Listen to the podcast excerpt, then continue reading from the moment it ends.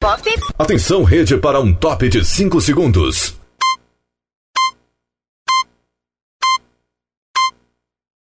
Rede Estação Pop. Continue ligado. Vem aí a próxima atração. Jornal Estação Pop News.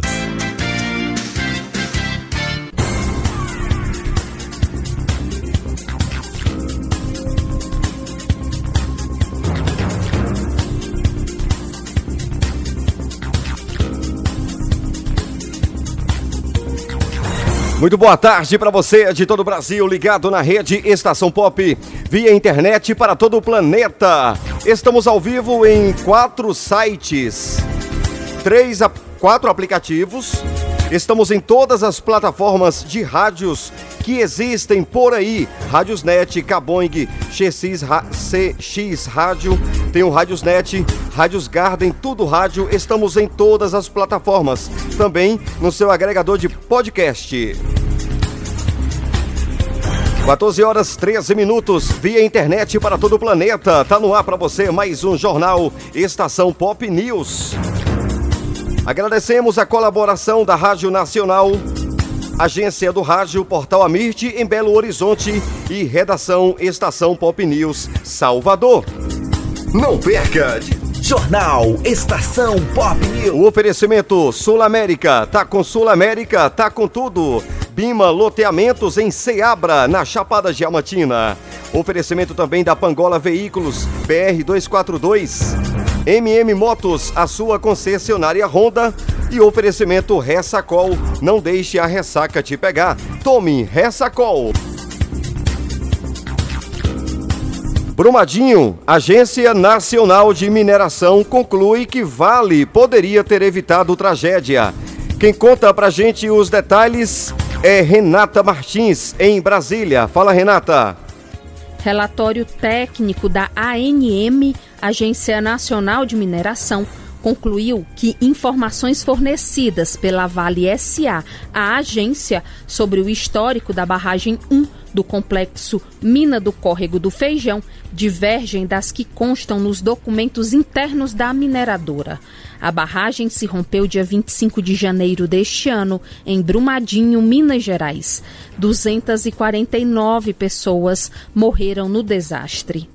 O documento concluiu ainda que, se a agência reguladora tivesse sido informada corretamente, poderia ter tomado medidas cautelares e cobrado ações emergenciais da empresa, o que poderia evitar a tragédia, como destaca um dos diretores da ANM, Tasso Mendonça. Talvez não evitaria o acidente, mas talvez evitasse que muitas vidas fossem perdidas algumas informações importantes que constavam no sistema interno e nas fichas de inspeção de campo da Vale não eram as mesmas inseridas no sistema integrado de gestão de segurança de barragens de mineração, o que impediu o alerta aos técnicos da situação com potencial comprometimento da segurança da estrutura.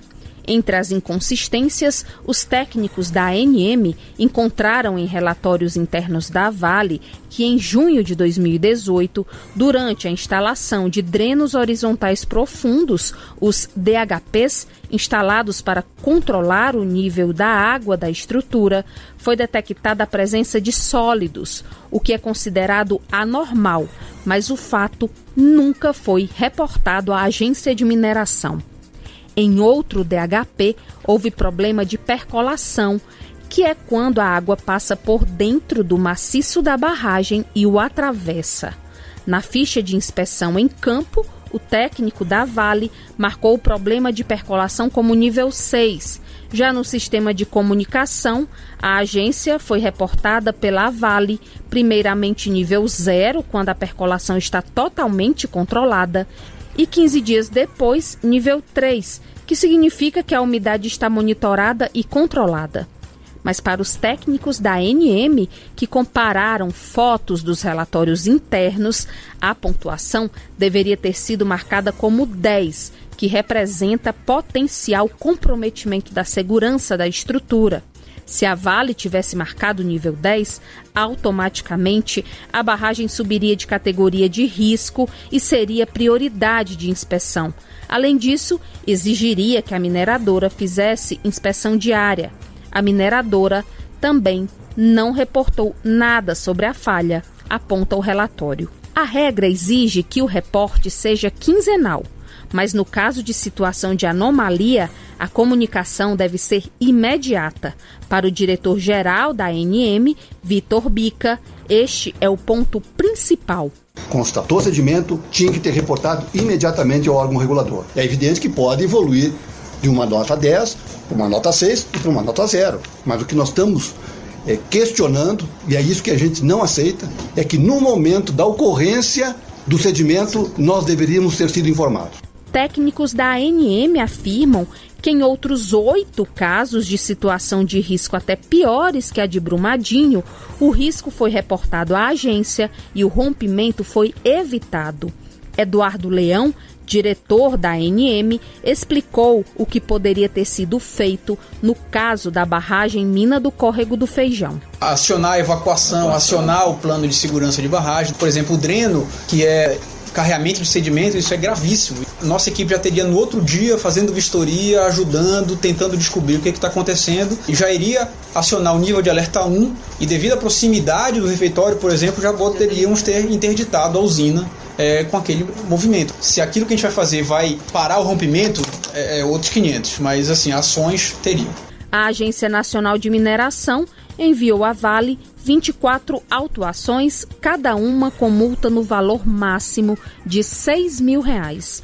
A Polícia Federal indiciou 13 pessoas por falsidade ideológica e uso de documentos falsos. Dos indiciados, sete são funcionários da Vale do Rio Doce e seis da Tuvisud, empresa de consultoria que atestou a segurança da barragem.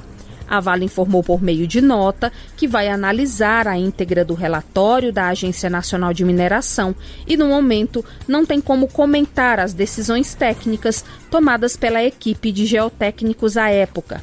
Todas as informações disponíveis sobre o histórico do estado de conservação da barragem foram fornecidas às autoridades que apuram o caso. A Vale reforça que aguardará a conclusão pericial técnica e científica sobre as causas da ruptura da barragem. Acesse www.estaçãopopnews.com.br e acompanhe a notícia em primeira mão. 14 horas 11 minutos, 14 e 11. Horários de Brasília, Jornal Estação Pop News, ao vivo para a rede Estação Pop. Bolsonaro sanciona PL da privatização da Eletrobras e destaca ações dos 300 dias de governo. O presidente Jair Bolsonaro assinou o projeto de lei da privatização da Eletrobras nesta terça-feira, dia 5. Isso em uma cerimônia alusiva aos 300 dias de governo no Palácio do Plenário, do Planalto, perdão. A empresa é responsável pela maior parte da geração e transmissão de energia elétrica do país. Quem conta pra gente os detalhes é Lucas Farias. Fala, Lucas. O avião que levou a missão brasileira para a Antártica partiu da cidade chilena de Punta Arenas, no extremo sul do continente sul-americano. Voo na região é considerado muito difícil devido às bruscas mudanças meteorológicas e aos ventos que podem chegar a 200 km por hora. Por isso, a aeronave só decola quando o trajeto em rota é considerado ideal. A viagem durou pouco menos de três horas.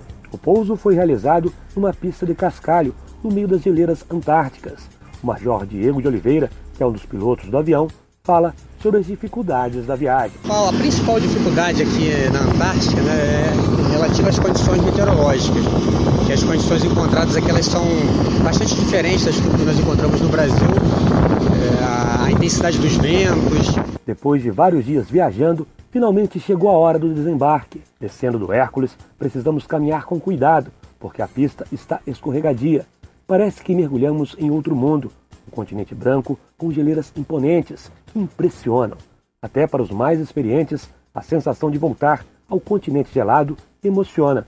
É o caso do capitão-tenente Moisés, que já trabalhou durante um ano na Antártica e agora atua na equipe de logística para levar passageiros e mantimentos para a região. Mesmo tendo passado um ano no grupo base, Hoje chegando aqui é como se eu tivesse a primeira vez, a sensação de estar chegando a primeira vez. Então, eu estou muito feliz por conta dessa oportunidade. Esta viagem para a Antártica tem um motivo especial: checar os últimos detalhes para a reinauguração da base brasileira Comandante Ferraz em janeiro. Como o pouso foi realizado numa pista na base chilena, precisamos embarcar no navio polar Almirante Maximiliano para chegar à estação do Brasil. A embarcação possui cinco laboratórios e realiza 40% das pesquisas brasileiras no continente gelado. Atualmente, entre os cientistas a bordo estão pesquisadores das universidades federais da Bahia e de Pernambuco. Durante a navegação, eles coletam dados que ajudam a descobrir o impacto das correntes marítimas da Antártica no clima brasileiro. Moacir Araújo, que é vice-reitor da Universidade Federal de Pernambuco, diz que sem o apoio da Marinha, a equipe não conseguiria realizar o trabalho. Fundamental a gente ter esse apoio da Marinha, primeiro porque você consegue ter é, a logística realizada, né? Então, para qualquer projeto de pesquisa, sobretudo se tratando num ambiente tão hostil como é a Antártica, né? Isso aí já é uma, um bom caminho andado. Então, isso aí é fundamental, não tenha dúvida. O desenvolvimento de pesquisas na Antártica garante a permanência do Brasil num seleto grupo de nações que definem o futuro da região. Da base brasileira Comandante Ferraz, na Antártica, Maurício de Almeida.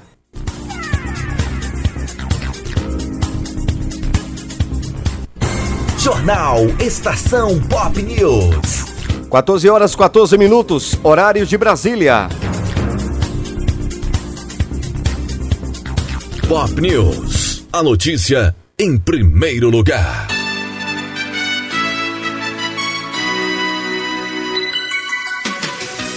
Oposição pressiona e relator restringe porte de armas aos CACs. Governo quer ampliar categorias. Após muita negociação, os deputados aprovaram um projeto de lei que regulamenta o porte e a posse de armas para atiradores, caçadores e colecionadores, os CACs. A proposta enviada pelo governo ao Congresso estava na pauta há várias semanas, mas não havia acordo para o texto ser votado. Eu vou chamar diretamente da Rádio Nacional em Brasília, Cariane. Fala, Cariane. Após muita negociação, os deputados aprovaram um projeto de lei que regulamenta o porte e a posse de armas para atiradores, caçadores e colecionadores, os CACs. A proposta enviada pelo governo ao Congresso estava na pauta há várias semanas, mas não havia acordo para o texto ser votado. Nessa terça-feira, a oposição, mais uma vez, usou a obstrução para pressionar mudanças no relatório do deputado Alexandre Leite, do Democratas de São Paulo. O relator acabou cedendo e retirou do texto qualquer autorização a outras categorias. Além de outros pontos, foi barrado o porte de armas para guardas municipais, agentes da ABIN e agentes de trânsito. O líder do governo na casa, deputado Vitor Hugo, do PSL, lamentou as categorias que ficaram de fora. É, nós entendemos que o governo quer muito mais do que está sendo votado agora, mas é o que foi possível. Mais para frente, um pouco, o governo vai apresentar um projeto para contemplar outras categorias que nós temos certeza que merecem ter o porte para sua própria proteção e para a proteção da sociedade brasileira. Entre outros pontos, o texto regulamenta a compra de armas por parte de agentes. O relator também condicionou a compra de até 10 armas por policiais e militares para a prática desportiva de tiro.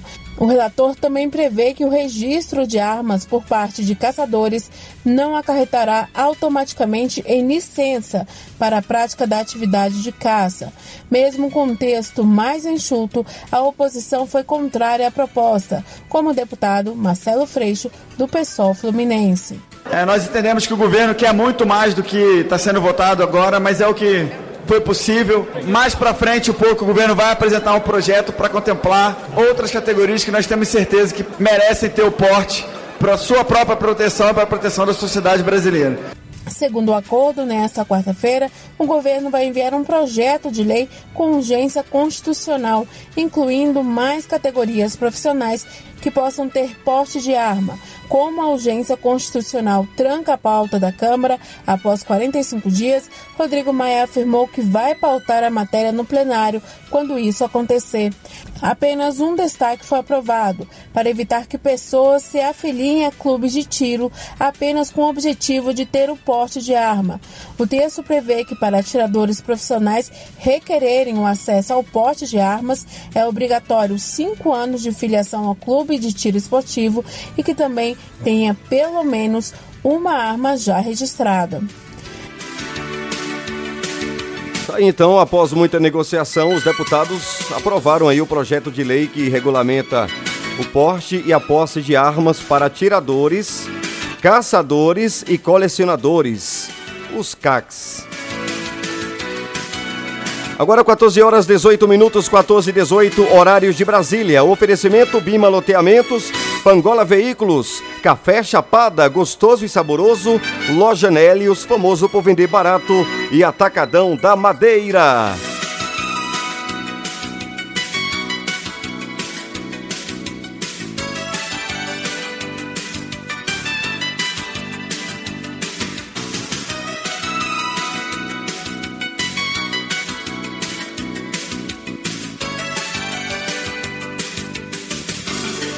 Muito bem, senhoras e senhores, 14 e 19, horários de Brasília.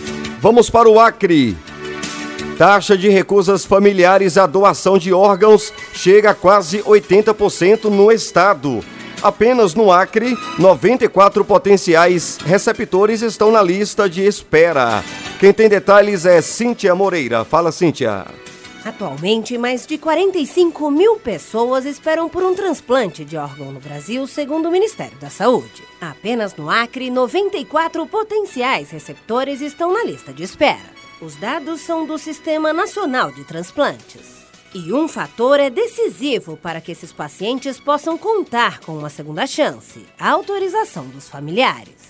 Ainda 40% das famílias dos possíveis doadores dizem não à doação. No estado, essa taxa chega a cerca de 80%, de acordo com a Central Estadual de Transplantes. Para mudar tal realidade, é importante comunicar aos parentes e pessoas próximas a vontade em ser um doador. Para que histórias como a da vendedora Silvânia Rosseto, de 45 anos, se repitam. A moradora de Rio Branco ficou na lista de espera por um rim ao longo de 11 anos. Neste período, ela foi chamada em duas ocasiões, mas o transplante não foi realizado por incompatibilidade na primeira vez e por recusa familiar na segunda. Até que em 2011 recebeu o órgão de um doador após o consentimento de um familiar. Meu sentimento é de gratidão. No momento de dor, ela optar por ajudar vidas precisa ter muito amor no coração. Porque se hoje eu já, tô, já tenho oito anos de transplantada, se hoje eu estou bem aqui, é graças a Deus, né? Mas graças à decisão dela. O médico Marcelo Grando, responsável técnico da Central de Transplantes do Acre, conta que o transplante, na maioria das vezes, é a única salvação, a última instância do tratamento para determinadas doenças. O especialista ressalta a importância do diálogo entre quem deseja doar órgãos e parentes. Muitas das vezes as pessoas não sabem que ela pode ser doadora viva. Então, o diálogo, né, eu acho que amplia muito os horizontes, amplia muito a visibilidade e a visão das pessoas com relação ao transplante em geral. O Brasil manteve o número de transplantes realizados no primeiro semestre de 2019 em comparação com o mesmo período de 2018. Foram 13.263 transplantes neste ano contra 13.291 do ano passado. O balanço do período apontou o crescimento de transplantes considerados mais complexos. Os de medula óssea aumentaram 26,8%, passando de 1.404 para 1.780. Já os de coração cresceram 6,3%, passando de 191 para 203. Também tiveram aumentos de pâncreas rim, passando de 46 para 67, e pâncreas isolado, que cresceu de 15 para 19 transplantes. O país é referência mundial na área de transplantes e possui o maior sistema público de transplantes do mundo. Atualmente, cerca de 96% dos procedimentos de todo o país são financiados pelo Sistema Único de Saúde. Em números absolutos, o Brasil é o segundo maior transplantador do mundo, atrás apenas dos Estados Unidos. Os pacientes recebem assistência integral, incluindo os exames preparatórios, a cirurgia, o acompanhamento e os medicamentos pós-transplante financiados pela rede pública de saúde. A Central Estadual de Transplantes fica na Fundação Hospital do Acre, em Rio Branco, e o contato de lá é o 68 3227 6399. Repetindo, 68 3227 6399. Para mais informações, acesse saúde.gov.br barra doação de órgãos. Horários de Brasília, 14 horas 23 minutos. O tempo e a temperatura.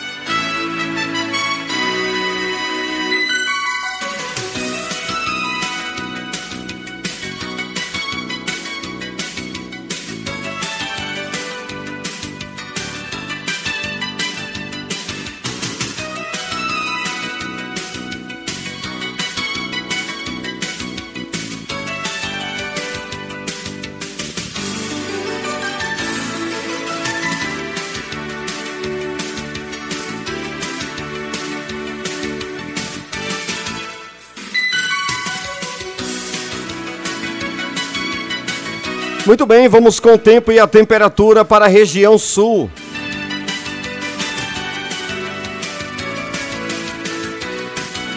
O sul tem frio e chuvas nesta quarta-feira, dia 6.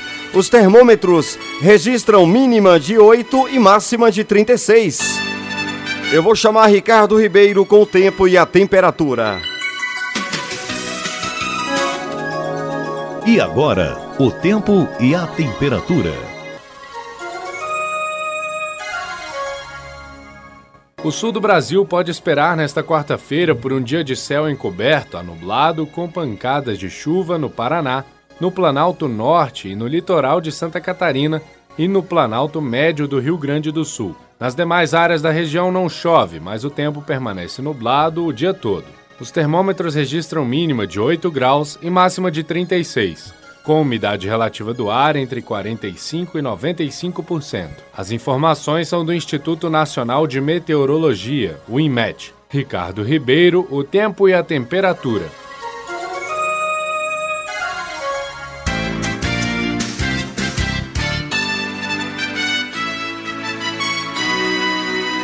O tempo e a temperatura para o Sudeste. Chuvas isoladas predominam na região sudeste nesta quarta-feira, dia 6. A temperatura pode variar de 12 a 42. Eu volto com Ricardo Ribeiro.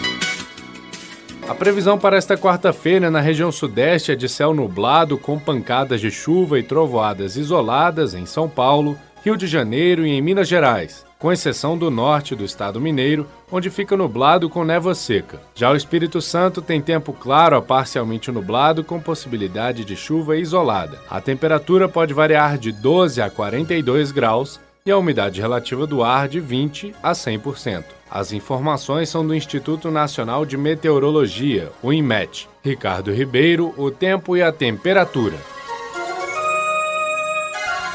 Jornal Estação Pop News. 14 horas 26 minutos, o tempo e a temperatura para o norte. Norte tem tempo fechado e previsão de chuvas nesta quarta-feira, dia 6.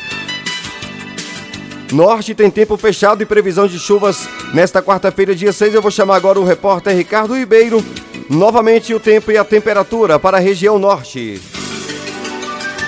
No norte do país, a quarta-feira terá tempo encoberto a nublado, com pancadas de chuva no Amazonas, Acre, Rondônia e Tocantins. Já no Amapá, Pará e Roraima, o céu permanece com um pouco de nebulosidade e possibilidade de chuvas esparsas e isoladas, sobretudo na porção sul desses estados. A mínima é de 20 graus e a máxima de 37.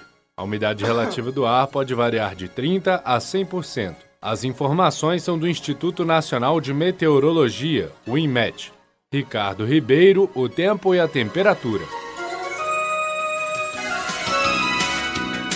Pam, pam, pam, pam, pam, pam, pam. Rapaz, essa trilha é bacana, hein? 14 horas 28 minutos, 14 e 28. Eu vou com o tempo e a temperatura para a região Nordeste. Quarta-feira, dia 6, de tempo nublado na região Nordeste. A temperatura varia de 14 a 40. A região Nordeste tem previsão para quarta-feira, dia 6, de tempo parcialmente nublado a nublado, com chuva fraca no Piauí, leste de Alagoas, Sergipe e Bahia. Já no Ceará, Rio Grande do Norte, Paraíba, Pernambuco e Maranhão, há apenas a possibilidade de chuvas, apesar do tempo encoberto ao longo de todo o dia. A temperatura varia de 14 a 40, enquanto a umidade relativa do ar fica entre 15 e 95%. Adson Alves é show. O tempo e a temperatura tem um oferecimento da Sul América. Loja Nélios, famoso por vender barato. Ressacol, não deixe a ressaca te pegar. E oferecimento Pangola Veículos na BR 242 em Ceabra. O comando é do Marcos Pires. Jornal Estação Pop News.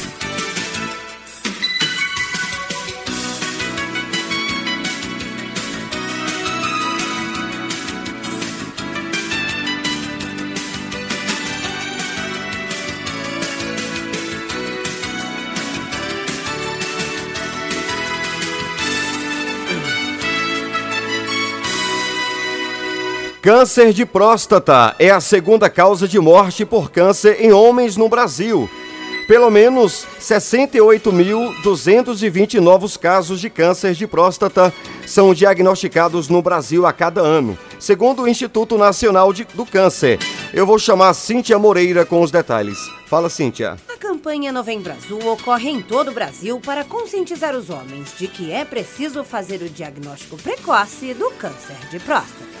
Segundo o Instituto Nacional de Câncer, o INCA, pelo menos 68.220 novos casos são diagnosticados a cada ano, sendo a segunda causa de morte entre os homens, com 14 mil óbitos anuais. Como forma de prevenção, o diretor de Oncologia Clínica da Sociedade Brasileira de Oncologia, Ézio Fernandes, explica que os homens devem ficar atentos a sinais e ao diagnóstico da doença. Um em cada sete, oito homens vão ter câncer de próstata. Quanto mais cedo você descobre o câncer de próstata, maior a chance de cura e maior a chance de que esse homem continue vivo e sem sequela. O câncer de próstata é o tumor que afeta a glândula localizada abaixo da bexiga e que envolve a uretra, canal que liga a bexiga ao orifício externo do pênis. Embora seja uma doença comum por medo ou por desconhecimento, muitos homens preferem não conversar sobre o assunto. O diretor da Sociedade Brasileira de Oncologia, Ézio Fernandes, ressalta que a doença é confirmada depois de se fazer uma biópsia. Exame que é indicado ao encontrar alguma alteração no exame de sangue ou por meio do toque retal, prescrito a partir da suspeita de um caso por um médico especialista. O exame digital da próstata é um exame de custo zero. O custo dele é uma luva e algumas gramas de xilocaína lubrificante. Mais nada é um exame absolutamente sem custo. Então, é um exame que não deveria, em hipótese alguma, sofrer com a falta de, de, recursos do Sistema Único de Saúde. Na maioria dos casos, o câncer de próstata cresce de forma lenta e não chega a dar sinais durante a vida e nem a ameaçar a saúde do homem. Já em outros casos, ele pode crescer rapidamente, se espalhar para outros órgãos e até causar a morte. Quando localizado apenas na próstata, o câncer pode ser tratado com cirurgia oncológica, radioterapia e até mesmo observação vigilante em alguns casos especiais. No caso de metástase, ou seja, se o câncer da próstata tiver se espalhado para outros órgãos, a radioterapia é utilizada junto com tratamento hormonal, além de tratamentos paliativos. A escolha do melhor tratamento será feita individualmente por um médico especializado, caso a caso, depois de serem definidos quais os riscos, benefícios e melhores resultados para cada paciente, conforme o estágio da doença e as condições clínicas do homem. Todas as modalidades de tratamento são oferecidas de forma integral e gratuita por meio do SUS. Reportagem Cíntia Moreira. Obrigado, Cíntia. Jornal Estação Pop News. Estamos ao vivo em três aplicativos. Baixe Estação Pop News Salvador, Estação Pop Seabra, Estação Pop de Seabra HD. Com esse HD dá para você gravar a nossa programação. Baixe Estação Pop Vitória da Conquista ou busque nas plataformas de rádio CX Rádio, Rádiosnet, Rádio Box, é, todos, todos tudo rádio, o Rádios Garden também, todas as plataformas que existem. Basta você pesquisar por nossas emissoras, emissoras do grupo Pop Web de Rádio. Estamos também em podcast no seu agregador de podcast preferido. Estação Pop News. Jornal Estação Pop News. E a gente posta também no YouTube na, no, no nosso canal, no canal da Estação Pop News, todos os dias à noite, a edição do nosso jornal Estação Pop News. As notícias atualizadas para você. Confira. O oferecimento Sul América. A colaboração Portal Amirte em Belo Horizonte, agência do rádio. Redação Estação Pop News, Salvador. O apoio total Vale Criativa, a maior agência de publicidade da Bahia. Com sede em Salvador e em Ceabra.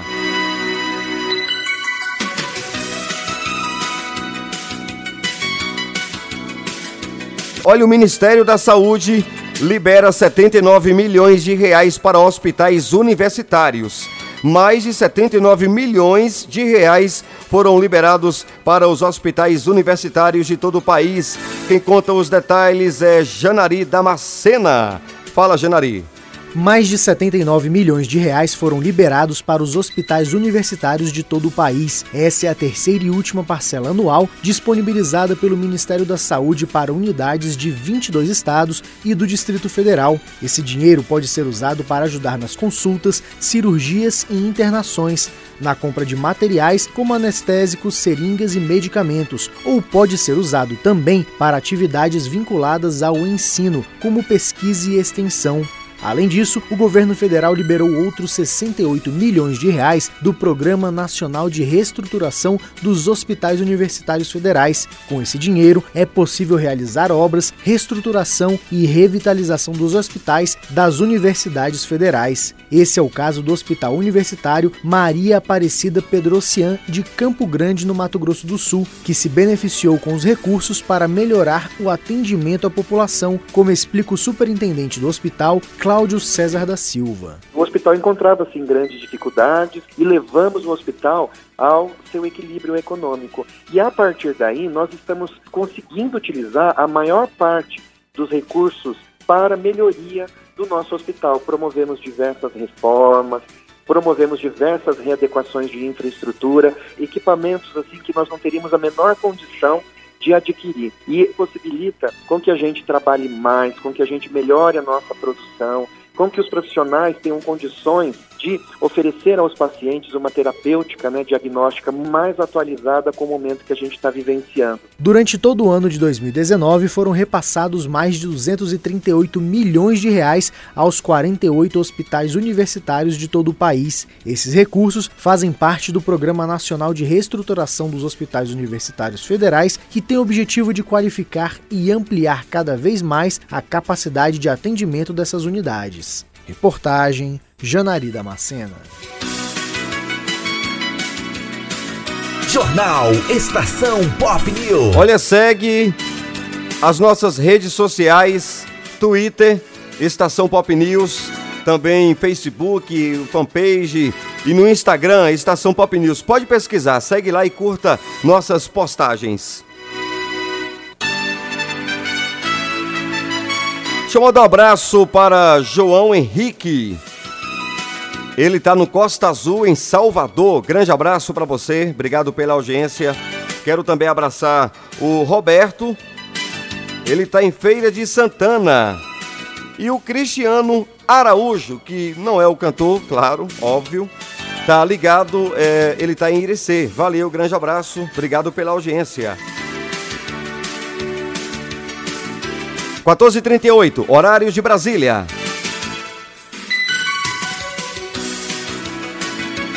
Comitê de Valorização Feminina do Judiciário do Rio Grande do Norte chega ao Fórum Miguel Seabra, em Lagoa Nova. Quem conta é Adriana Severo.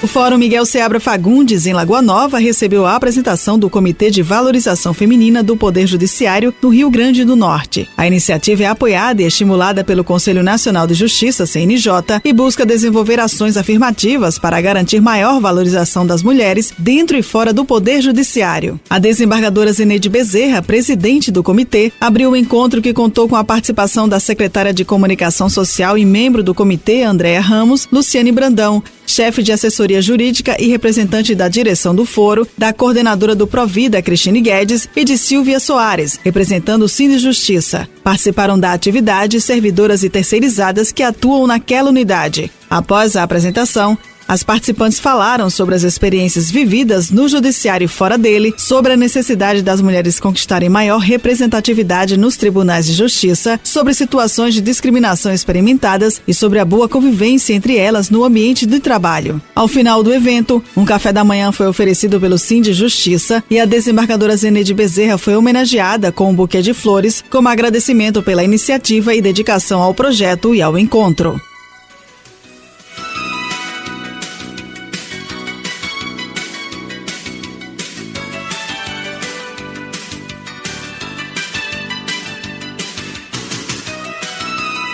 Pop News. A notícia em primeiro lugar.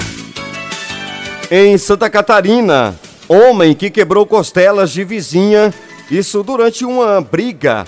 Ele terá que pagar a indenização. Marcelo Correa. Uma moradora de Balneário Camboriú, no litoral catarinense, será indenizada em R$ 8.100, acrescidos de juros e correção monetária devidos, após ser agredida fisicamente por um vizinho, ter duas costelas fraturadas e ficar cerca de 30 dias afastada de sua atividade laboral em 2016. A autora da ação indenizatória conta que a agressão aconteceu em agosto daquele ano, após confrontar o vizinho sobre uma suposta agressão a seu sobrinho. Consta nos autos que naquele dia crianças brincavam na rua e isso teria incomodado o réu, o qual teria dado um tapa no rosto de um dos menores. Ao abordar o vizinho sobre a agressão, ele entrou em vias de fato com a mulher. Em juízo, o homem alegou que quem deu causa aos fatos foi a autor e seu filho, que o agrediram primeiro. Segundo a juíza Daisy Herget de Oliveira Marinho, titular da terceira vara civil da comarca de Balneário Camboriú, diante dos fatos e das provas apresentadas, o constrangimento moral pelo qual passou a autora foi evidente, ao ser agredida pelo réu na rua, diante de muitos vizinhos e com resultado de fratura, razão pela qual estão configurados os danos morais, restando apenas quantificá-los, citou a juíza. Além de receber 6 mil reais a título de indenização por danos morais, a autora, que trabalhava como diarista e teve que se afastar do serviço por um mês, receberá R$ 2.160 por lucros cessantes, devidamente corrigidos desde o evento, acrescidos de juros de um mês ao ano por conta do impedimento de exercer sua atividade laboral. A decisão aconteceu no dia 24 de outubro, mas cabe recurso ao Tribunal de Justiça. Judiciário do Mato Grosso amplia processo judicial eletrônico. Elaine Coimbra. O processo judicial eletrônico PJE é uma plataforma para a tramitação de processos, disponibilizado pelo Conselho Nacional de Justiça. Em Mato Grosso, o Poder Judiciário implanta em mais uma comarca, desta vez no município de Santo Antônio de Levegel, que terá o módulo criminal no PJE. A gestora da Secretaria da Vara Única, Marcela Rosa, aponta vantagens da nova ferramenta. O que muda, além do trabalho remoto também, justamente a celeridade. Hoje nós temos que, às vezes, fazer carga de processo quando é necessário, fazer carga para advogados, para o Ministério Público. E agora não será mais preciso, porque o próprio sistema ele autoriza a gente fazer apenas uma notificação via sistema, tanto para o Ministério Público, Defensoria, os servidores aqui também e para o próprio cidadão. Sendo assim, o treinamento on the job para os servidores será de 11 a 14 de novembro de 2019, na própria comarca. Marcela destaca a expectativa entre os servidores. A expectativa é muito grande, porque a gente já trabalha com PJE civil e vindo criminal vai ser melhor ainda em questão da celeridade processual. A gestora esclarece que o verdadeiro beneficiado pela justiça que executa com o PJE é o cidadão. Ele pode esperar com certeza essa celeridade, porque ele pode ser acessado remotamente. Por exemplo, se um juiz está tendo treinamento é lá no Tribunal de Justiça, e a gente atua no processo urgente aqui, a gente só liga para ele, o doutor, tem um processo urgente, ele lá mesmo despacha e a gente cumpre aqui. Jornal Estação Pop News ao vivo para a rede Estação Pop. Estação Pop News Salvador. Estação Pop Seabra e Estação Pop Vitória da Conquista. Rádios do Grupo Pop Web de Rádio. Rede Estação Pop. Olha, é abusiva a multa cobrada em decorrência da perda de comanda nos bares e nas boates. Lívia Azevedo. O consumidor que frequenta bares, restaurantes e casas noturnas já deve ter se acostumado com uma regra adotada pela maioria dos estabelecimentos: a cobrança de multa em valores abusivos quando ocorre a perda ou extravio da comanda. No entanto, essa cobrança é considerada abusiva pelo Código de Defesa do Consumidor o presidente do Sindicato de Hotéis, Restaurantes, Bares e Similares de Brasília, Jael Antônio da Silva, diz que os estabelecimentos têm se preocupado. O que a gente observa, inclusive por conta da evolução tecnológica, da evolução digital, é que todos esses estabelecimentos em que você tinha o consumo que era anteriormente anotado pelo garçom, agora assim que você entra no estabelecimento, você é identificado, recebe um cartão magnético, um cartão eletrônico e o garçom, através desse número, ele vai comandando todos os produtos que a pessoa vai consumindo. O advogado especialista em direito do consumidor, Alexandre Veloso, orienta. Na persistência por parte do estabelecimento comercial em cobrar uma multa abusiva, às vezes vale a pena ele fazer, infelizmente, esse pagamento indevido, abusivo, não eventualmente afrontar ali o segurança, o próprio dono do estabelecimento comercial até porque ele pode eventualmente sofrer um, uma, um dano de ordem física que depois preço nenhum paga. Saindo dali do estabelecimento, ele pode se dirigir diretamente a uma delegacia para poder registrar uma ocorrência o advogado acrescenta que é importante que o consumidor fique atento ao próprio consumo, mas lembra que o estabelecimento não pode transferir ao cliente a responsabilidade pelo controle das vendas. De Brasília, Lívia Azevedo. Obrigado, Lívia. Agora faltam 15 para as 13, para as 15 horas. Faltando 15 para as 3 da tarde, horário de Brasília. Detento pede para ir ao banheiro e consegue fugir de agentes em Uberaba. Um detento da penitenciária professor Aloysio Inácio Oliveira fugiu durante um atendimento médico na última segunda-feira, dia 4. O homem de 25 anos teria pedido para ir ao banheiro na unidade de pronto atendimento UPA, onde estava sendo atendido e conseguiu escapar em Uberaba, no Triângulo Mineiro. Quem conta pra gente é Vitor Veloso.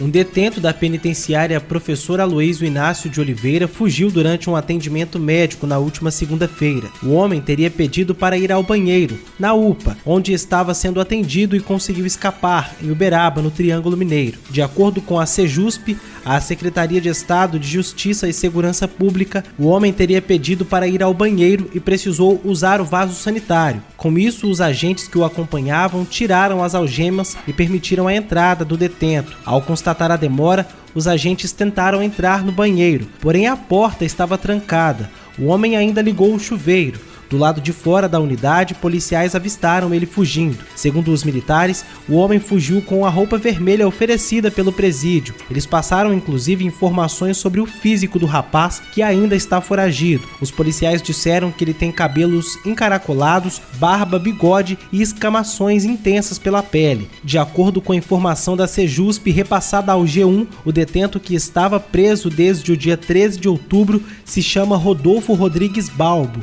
Desde o dia 30 do mesmo mês, ele estava na unidade médica fazendo o tratamento. A administração da penitenciária instaurou uma investigação preliminar para investigar o caso. Qualquer informação sobre o foragido pode ser repassada à Polícia Militar pelo 190. Do portal Amirte em Belo Horizonte, repórter Vitor Veloso.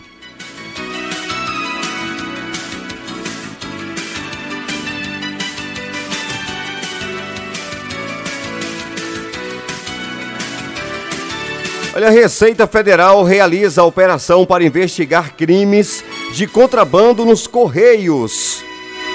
Uma operação está sendo realizada nesta terça-feira, dia 5. Foi realizada, no caso, na terça-feira, dia 5, em Poços de Caldas, no sul de Minas, para combater crimes de contrabando e descaminho nos Correios da cidade. A Receita Federal do município é a responsável pela intervenção denominada de Operação Raio X. Quem conta pra gente é Patrícia Marques. Fala, Patrícia. Uma operação está sendo realizada nesta terça-feira em Poços de Caldas, no sul de Minas, para combater crimes de contrabando e descaminho nos correios da cidade. A Receita Federal do município é responsável pela intervenção denominada de Operação Raio X. De acordo com a Receita, o órgão investiga os Correios há seis meses. Os dados obtidos mostram que 90% dos produtos retidos na empresa não têm comprovação de origem ou documento fiscal. Estão sendo apurados por auditores fiscais e analistas tributários o conteúdo de correspondências com o intuito de evitar o envio de mercadorias contrabandeadas está disposto no Código Penal que quem comete crime de contrabando está sujeito a pena de 2 a 5 anos de reclusão. Já o crime de descaminho prevê de 1 a 4 anos de prisão.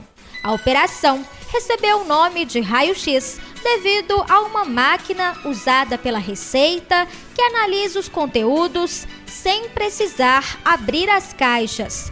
Com isso, apenas as mercadorias suspeitas são abertas. Do portal Amirte, em Belo Horizonte, repórter Patrícia Marques. Portal Amirte, Belo Horizonte, obrigado. 14 horas e 50 minutos. Caminhoneiro passa mal e morre às margens da rodovia BR 146 no sul de Minas. Morreu às margens da rodovia BR-146 entre Botelhos e Cabo Verde, no sul de Minas, na noite dessa segunda-feira. O caminhoneiro de 59 anos, segundo a Polícia Rodoviária Federal, teria passado mal e estacionado o veículo. Os policiais, ao chegarem ao local, encontraram o caminhão parado na contramão fora da pista e com os faróis acesos. Além disso, perto do motorista tinha remédios para controlar a pressão. A morte do caminhoneiro foi constatada por uma equipe médica de Cabo Verde. O corpo foi levado por uma funerária. Por falta de sinais de violência, a perícia não precisou ser acionada. O veículo, que pertence a uma empresa de Monte Belo, foi liberado. No portal Amirte, em Belo Horizonte, repórter Patrícia Marques. Jovem morre após cair de trator em Santana da Viagem. Novamente, Patrícia. Um jovem morreu após cair de um trator na zona rural de Santana da Vargem, no sul de Minas, nessa segunda-feira. Yuri Machado, de 18 anos, trabalhava em uma fazenda no momento do acidente. Segundo a polícia militar, a suspeita é de que o jovem estaria no engate do trator, que teria quebrado. Na ocasião, Yuri retornava para a sede do local quando se acidentou. Outros dois funcionários também estavam no trator quando o engate quebrou e o jovem caiu e bateu a cabeça. Os outros dois homens pularam do veículo e não se machucaram. Após chegar ao local, o SAMU, Serviço de Atendimento Móvel de Urgência, confirmou a morte do jovem a perícia da Polícia Civil foi chamada. O corpo foi encaminhado para o IML, Instituto Médico Legal. Do portal Amirte, em Belo Horizonte, repórter Patrícia Marques. Só corrigindo, é, é Santana da Vargem. Agora 14 horas e 53 minutos e acabou o nosso jornal Estação Pop News. Obrigado pela audiência. Jornal Estação Pop News. Outras notícias no site www.estaçãopopnews.com.br também com play ao vivo 24 horas. A qualquer momento também no nosso plantão atualizando as notícias, mantendo você bem informado sobre tudo o que acontece. De segunda a sábado tem jornal Estação Pop News a partir do meio-dia e aos domingos tem repórter Estação Pop News. Fique ligado, ao vivo para toda a rede Estação Pop News Salvador, rede Estação Pop Vitória da Conquista e Seabra. O oferecimento Sul América, Pangola Veículos, Loja Nélios, Atacadão da Madeira, Café Chapada, Pizzaria Tribos, e Bima Loteamentos, na Chapada Diamantina, em Ceabra. Valeu, minha gente, até a próxima.